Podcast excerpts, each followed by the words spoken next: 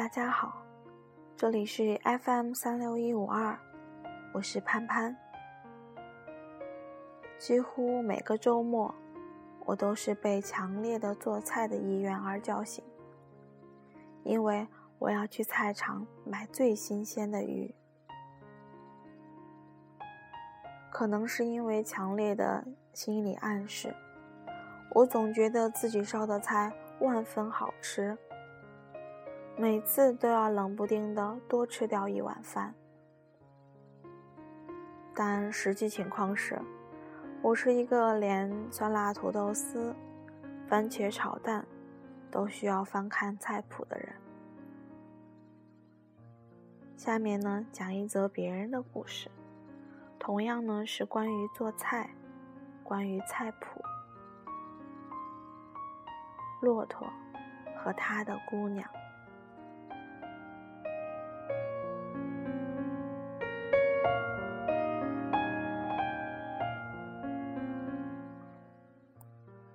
做菜跟写字一样，写字讲究语感，做菜讲究手感。手一抖，整坨盐掉到锅里，结果狗都咽不下去。有人用闹钟也掌握不到火候，而有人单凭感觉就能刚刚好。一切技能最后都靠天赋，勤学苦练只能变成机器人。跟麦当劳的流水线差不多。有个姑娘，是黑暗料理界的霸主，她煮的菜千篇一律是焦黑焦黑的。不可思议的是，里面依旧是生的，有时候还带着冰渣子。我家小狗吃她做的排骨，兴高采烈摇着尾巴。狗脸一边，好端端一条金毛当场绿了。它小心翼翼吐出来，嗷嗷叫着，躲到墙角，哭到大半夜。我见识过它最厉害的一道菜——清蒸鲈鱼，只花半个小时，鲈鱼呢在蒸笼上被他腌成了咸鱼。姑娘工作忙碌，在一家外企。尽管如此，每个月总找机会大宴宾朋。摆席当天，她家厨房就是一个爆炸现场。我们都喊她“居里夫人”。她无所谓，眼巴巴望着你。你在他水汪汪的注视中，艰难的去挑个卖相比较正常的。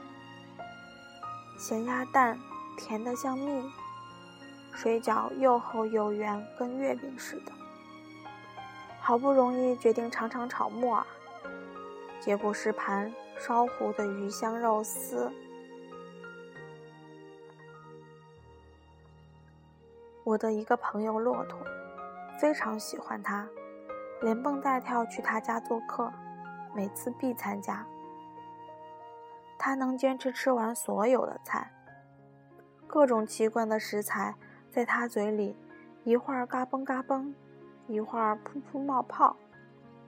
因为烧得太朦胧，经常肉跟骨头分不清，他就一律用嚼，嚼，嚼，咕咚咽下去。后来，两个人结婚了。我问骆驼。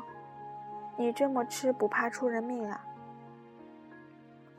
骆驼说：“他就一个月才做一次，我就当自己痛经了。”去年，姑娘查出来肝癌晚期，春节后去世。城市不时传来鞭炮声，连夜晚都是欢天喜地。我放心不下骆驼。去他家拜年。他家里只有他一个人，坐在书房的电脑前，开着文档。我凑前看，是份菜谱。我说：“你要出本菜谱？”骆驼让我坐会儿，他去蛋炒饭。我坐在旁边，有一句没一句跟他聊天儿。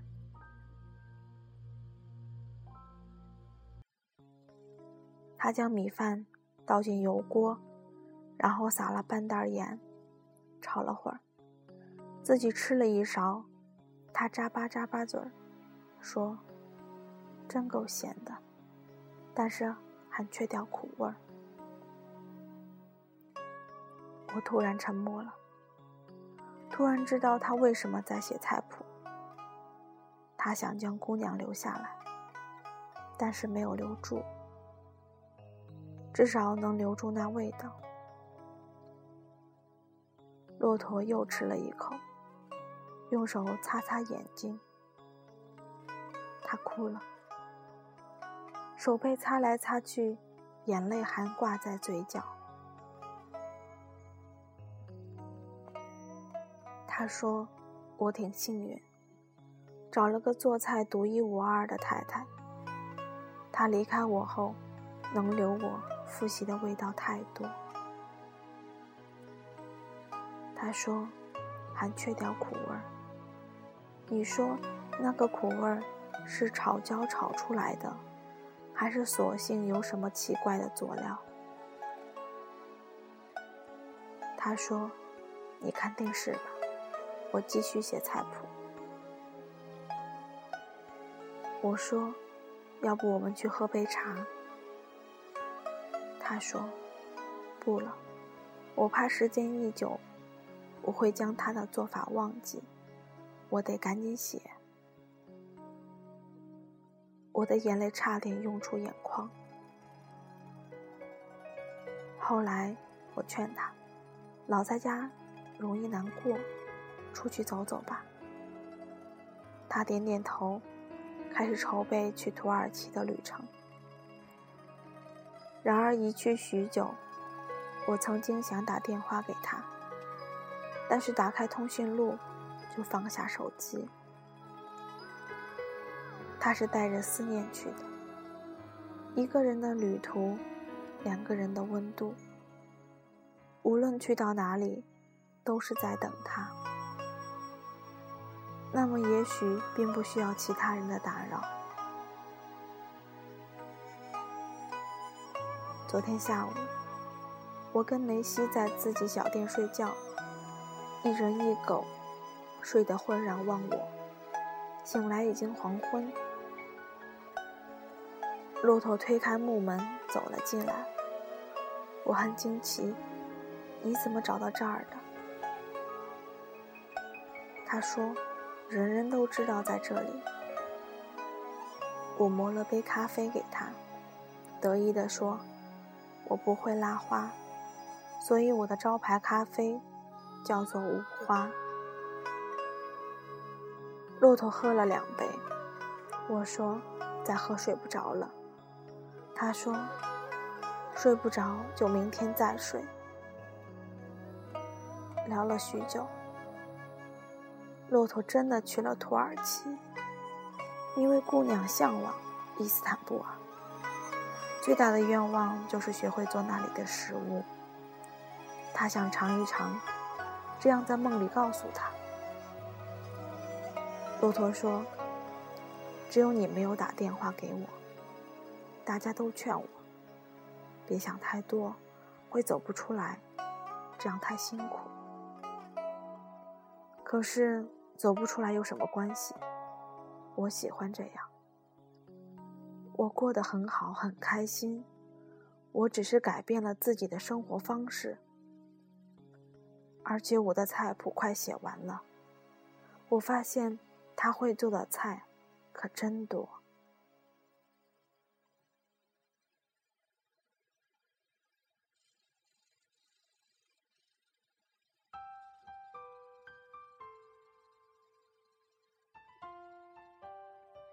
骆驼喝了好多酒，醉醺醺的看着台灯，说：“我有天看到你的一段话，觉得这就是我现在的人生。我很满足，这个世界美好无比，全部是他不经意写的一字一句，留我年复一年朗读。他站在书柜前，摇摇晃晃找了半天，把我的书挑出来，撕了扉页，写了歪七扭八一行字，贴在小店墙上。他走后，我翻了翻自己的微博，终于知道了这段。我觉得这个世界美好无比，晴时满树开花，雨天一湖涟漪，阳光席卷城市，微风穿越指尖。入夜，每个电台播放的情歌，沿途每条山路铺开的影子，全部都是你不经意写的一字一句。留我年复一年朗读。这世界是你的遗嘱，而我是你唯一的遗物。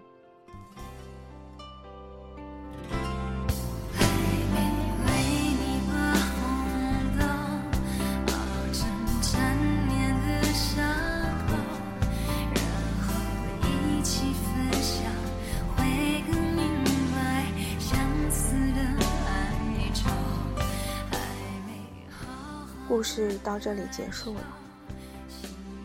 作者说，这是个没有情节的故事，却是他最认真写的一篇。我说，这个世界美好无比，就是因为有这些让我们温暖的人。望这篇故事走过你的心，温暖你。